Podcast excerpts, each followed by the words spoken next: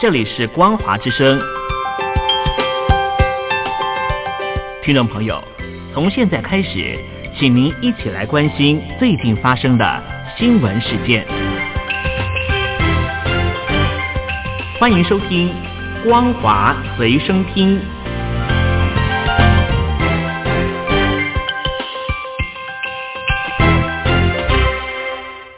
大陆听众朋友您好，欢迎您收听这节《光华随身听》，我是东山林。在中国大陆的武汉爆发了新型冠状病毒，引发了肺炎，疫情是持续燃烧。到目前为止呢，不包含香港和澳门，中国大陆方面呢已经有逼近了六千四百万例的确诊病例，死亡人数呢已经突破了一千五百人。在中国大陆境内呢，也陷入了一阵疯狂，防疫物资短缺。日前，上海就派出了武警到了山东的日照，花费了二十八个小时，运回了五百套的防护衣。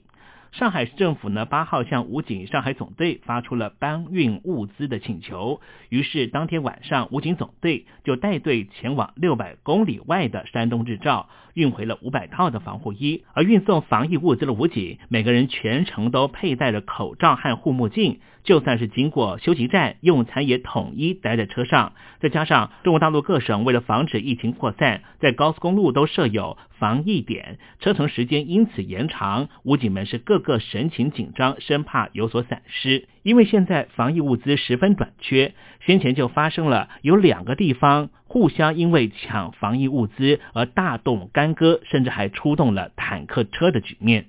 中国大陆武汉肺炎的疫情严重程度超乎想象。最近网络上面流传一张很惊悚的画面：武汉一名幼童目睹楼下来了好几辆的运尸车，不断尖叫：“妈妈，里面有好多尸体！”这网友转传的影片指出，这画面是来自于武汉工作人员把罹患肺炎的尸体搬运上了运尸车，后面跟着一名女子不断哭泣。影片上可以见到一名孩子，他说着：“妈妈，车里面有好多尸体。”而母亲不断的安抚着，说：“妈妈看到了，妈妈看到了。”哇，里面还有好多尸体，妈妈，妈妈里面好多尸体。看到了，看到了。那个车里面，车里面。看到了，我妈妈看到了，两个有有很多。网友纷纷回应：孩子是不会说谎的。如此惊悚的话语出自于孩童口中，显得荒诞又非常的怪异，可说是人间惨剧持续在武汉上演。而湖北的武汉肺炎确诊病例在昨天暴增了一万多人，受到国际瞩目。世界卫生组织表示。改变诊断方式导致于病例暴增，并非疫情有重大变化。但是世卫似乎对北京数据也保持保留的态度，疫情报告只刊登了新增一千两百二十例，两者数字差很大。这一次武汉肺炎的疫情是迅速扩散。先前美方曾经询问是否需要派专家到中国大陆协助，遭到北京官方拒绝。对此，美国的白宫经济顾问库德洛表示。美国对于没有被邀请进入中国大陆感到十分的遗憾，美方对于中国的疫情缺乏透明度，非常的失望。其实，美国疾病管制与预防中心的 CDC 专家之前就表示愿意派专家到中国协助，这些提议都被北京官方直接拒绝。库德洛指出，尚未解决的问题越来越多，没有迹象表明美中双方有愿意继续合作的可能性。而北京领导人习近平曾经向美国总统川普保证，愿意保持开放，并且接受美方的协助。但是北京官方却不愿意让美国、联合国和世卫组织的任何人到中国大陆进行调查和协助。库德洛表示，他不清楚北京官方的动机是什么，但是他确实知道有越来越多人在中国受苦。他认为，中共中央政治局似乎没有对海外任何人。保持诚实的态度，正是因为北京官方对于武汉肺炎疫情的资讯是完全不透明并且隐匿的情况，导致于世界不断的受害。新加坡方面就表示，有一栋新加坡政府的办公大楼传出有疑似武汉肺炎病例，并且就在礼拜五早上全面进行疏散。这栋大楼是新加坡的水源部。公共事业局和国家环境局的办公地点在新加坡中部的纽顿社区。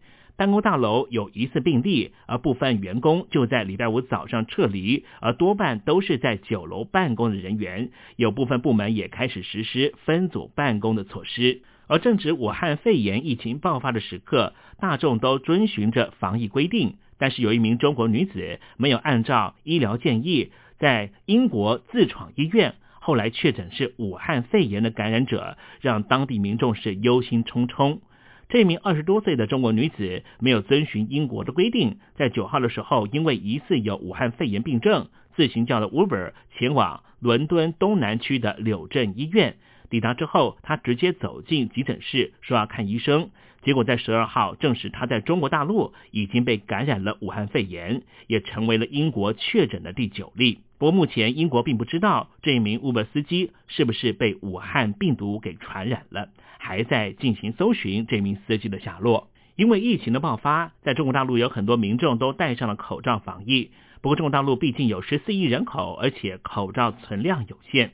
目前在中国大陆各地呢，都采取预约抽签的方式分配，只有中签的民众才有资格去排队购买。先前在微博上面到处流传的消息可以看到。中国大陆的广东东莞民众必须要登录口罩预约系统，之后还要等待中签结果出炉。东莞的某个村落的村民就表示，目前当地已经封村了，快递也买不到口罩。东莞当局说每天会试出十万个口罩，但是就他所知，预约成功的人只有少数的人，而其他网友也纷纷在微博上面抛出了中签或是没有中签的照片。中签者开心直呼人生第一次摇号中签买口罩，没有中签的人则是十分的悲伤的感叹。在点开简讯之前，他还以为自己中签了。他说：“这不是欺负人吗？什么时候我才可以买到一个口罩啊？”而在台湾方面，行政院院长苏贞昌在礼拜五早上的时候视察了口罩机台制造厂，还有机械，确定了政府要购买六十台机台，顺利制造。就会在礼拜六第一批机台会上线。苏贞昌表示，在政府和台湾民间的协助之下，原本需要半年的时间才能够交机，现在是大幅减短到一个月的时间，也让台湾口罩每天的产量能够达到一千万片，也让台湾要升成为世界第二大口罩生产国。苏贞昌表示，武汉肺炎情势十分严峻，台湾周边先进国家确诊案例都比台湾高。患难见真情，劲风知劲草的时刻，才知道谁有能力又肯帮忙。政府第一时间决定限制出口，统一征用，统一调度，统一价格，连日本也开始管制出口。而且台湾的实名制成功，让每一名台湾的公民都能够用五元的价钱买到口罩。台湾口罩的产能逐渐提升。苏贞昌表示。二月二十五号，台湾的国中、国小开学之后，将会由教育部提供，但是强调口罩应该要正确使用，非必要的时候是以不戴为原则。而且七天买两片的政策，能否因为产能增加而放宽？苏仁昌表示，要优先提供给医疗和重大疾病的患者、司机、警察这一些第一线人员使用。至于滞留在武汉的国人能否再以包机的方式回到台湾？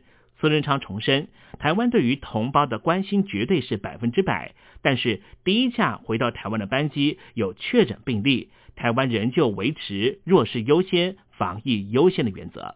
世界卫生组织的顾问、美国佛罗里达州统计及定量传染病中心共同主任卢尼尼表示，武汉肺炎最终的感染人数可能会比目前官方统计数字六万多人还要多出数十亿。达到全球的三分之二的人口。